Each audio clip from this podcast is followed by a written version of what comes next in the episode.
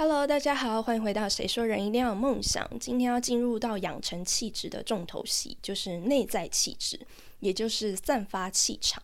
一直以来，我常常在思考自己的身上有什么行为，或者是散发什么样的氛围，让大家觉得有气质。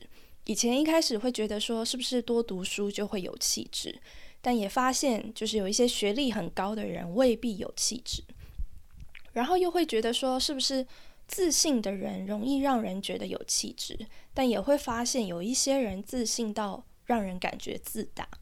所以分析了好久，我终于在去年吧有一个比较明确的答案，那就是气场。有气质的气场是集各种我们认为能养成气质的优点于一身，却又不过度张扬，一切都恰如其分。所以今天呢，就是要来好好跟大家分享五个。如何养成气场的方法？上一集我说的是外表嘛，但我们不能永远活在照片里，所以这个时候内在的气质就更重要。首先，气场是什么？气场指的是环绕在人体周边的一种能量场，我们可能不能实际看到，但我们都可以感受到。这也就是为什么我们会觉得有气质，但气质的定义不会是说，哦，他眼睛很大、瓜子脸、身材好这种可以亲眼所见的，而是一种感觉，就是你散发的气场。不管你是不是一个被人认为有气质的人，你也一定会有你自己的气场。其实，呃，除了有气质，我还有一个词，偶尔会听到别人用在我身上，就是灵气。每次听到就会想说，哈，什么灵气？为什么？是因为，嗯，有仙气吗？还是有有一些什么散发出一种我们普通人看不到的的的东西 的氛围？然后，还是因为我就是不够那个叫什么接地气，所以很像另一个世界的人。所以又一次的，在我的好奇心驱使下，我就又查了灵气是什么。那我查到了有大概三种解释。第一种呢，是指一个人他对外物感受的理解还有能力；第二个是聪慧或秀美的气质；第三个神仙的气息。但我想，我不可能是因为第三个神仙的气息这种原因。所以在我看来，拥有灵气最主要的应该是第一个，就是对周遭事物的感受力以及理解力。其实我很喜欢观察人，或者是思考为什么他们会产生呃某种情绪，可能为什么他们会生气，然后为什么现在会有这种反应的原因是什么。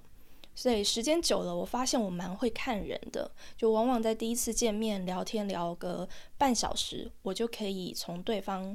讨论的话题做出的反应，种种的呃对话，就是可以发掘他价值观大概是怎么样，然后他可能对待有一些事情，他的想法会是什么。所以有些明星就是大红大紫的时候，我听了一些采采访，就没有很喜欢，然后可能在不久的将来，就会看到那一位明星上社会新闻。所以这，我想这就是我所谓灵气，感受到了别人的气场是什么样的。所以，呃，做一个有气质的人，不仅仅是自身拥有气质的气场去给人感受，也同时要具备感受他人气场的能力。具备这项能力，就是让你可以容易的看清一个人。那当你容易看清一个人之后呢？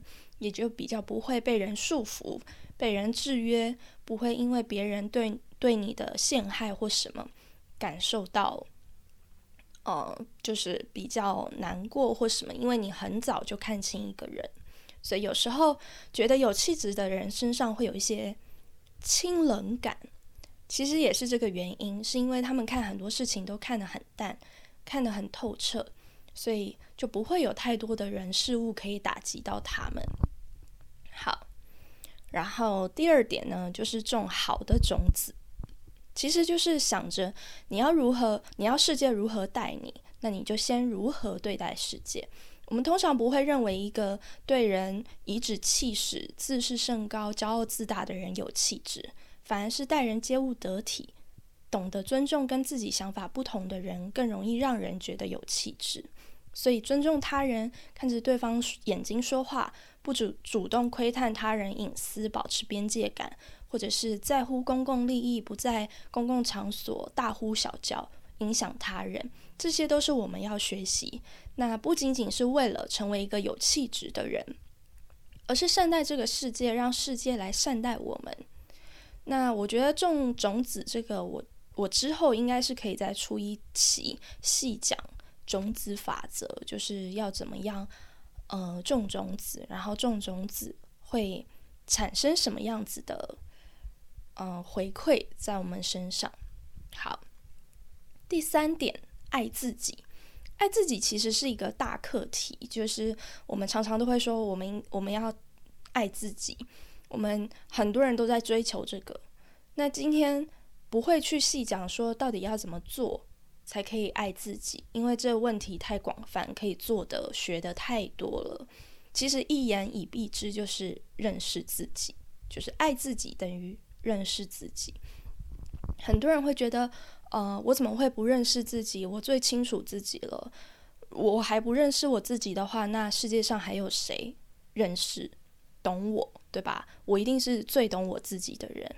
但有时候，我们的情绪是被脑袋里的神经牵动着，直觉的去做出反应。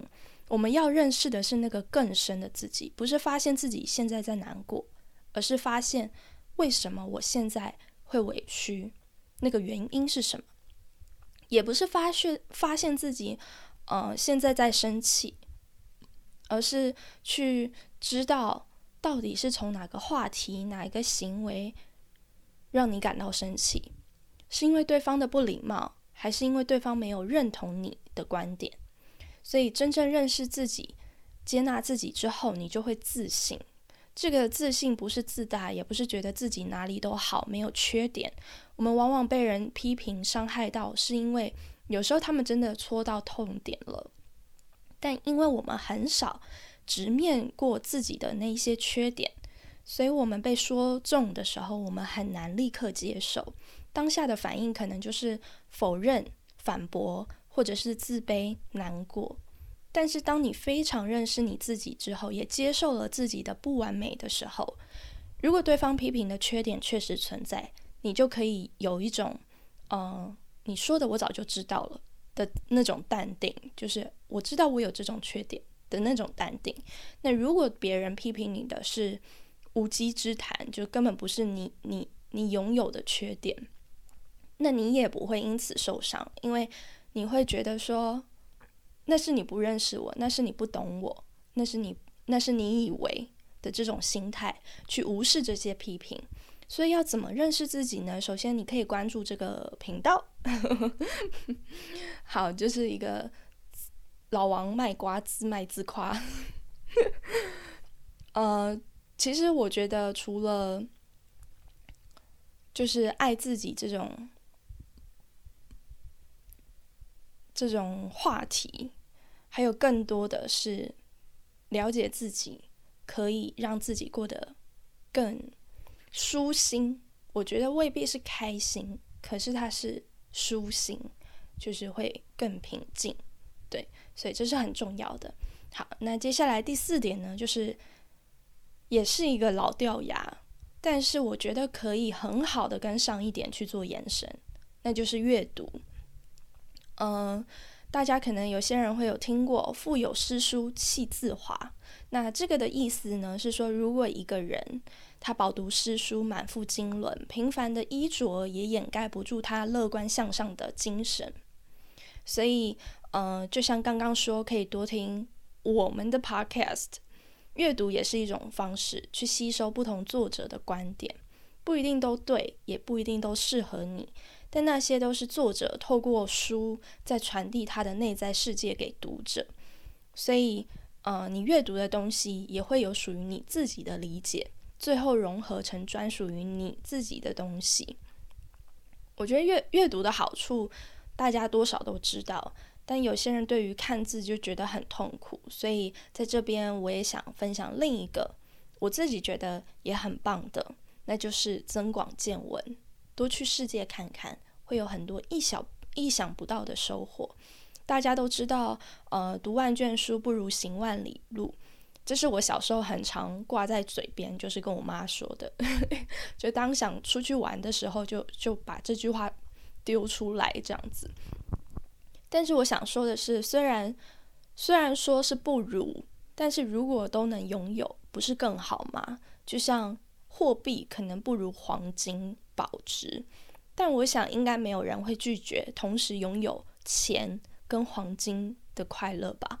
所以，我我觉得阅读跟旅行是相辅相成，然后也是都可以共同拥有的一个东西。所以。除非你真的非常非常痛恨阅读，或你真的看不下，但我个人是觉得，就算你看不下，一天读一页其实也很好，真的就是一页，一页真的没有多少字吧？我想大部分的人都是可以做到的。对，好，然后最后一点呢，就是自己做的选择永远不后悔，这个体会在。两种面向，首先，呃，对自己的选择负全部的责任，不管结果好坏，都接受这是我人生的历程，就永远不要去后悔已经发生的事情，因为很多事情就算时间能重来，有我们当初的心智还有人生阅历，还是会做出一样的决定，所以与其后悔，不如就接受，并且从中学习成长，这才是呃不辜负自己人生努力。走过的这些路程，最好的方式。那另一种面向，就另一个，我觉得是，嗯，体现在你做选择之前，就是为了不让自己后悔，所以你多想一步。就是如果我现在这样子的语气对父母，或者是跟另一半吵架冷战，没有好好对待这些我爱的人，然后就去忙自己的事情，就是先把这个问题放一边，然后。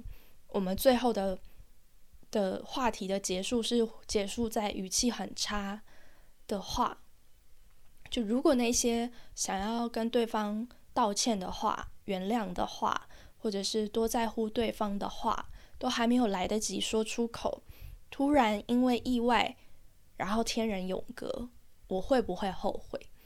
所以有时候在事情之前。多想这一步的话，我们的口气或许就不会那么差，或许就不会动不动想要跟自己在乎的人赌气。尽管吵架，我们也会就事论事的赶快谈好，然后最后告诉对方自己有多在乎这段关系。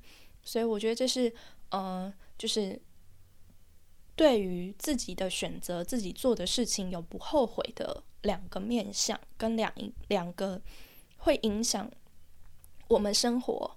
的的的面相，对，那以上呢就是气质小课堂的所有内容。今天的内在气场，其实说白了就是跟大家分享如何让我们成为一个懂得爱自己，然后善待自己在乎的人，也善待全世界。最后这些东西都会回到自己身上，那我们就会成为一个内心富足且平静的人。这个时候就很容易让大家觉得你是一个有气质的人。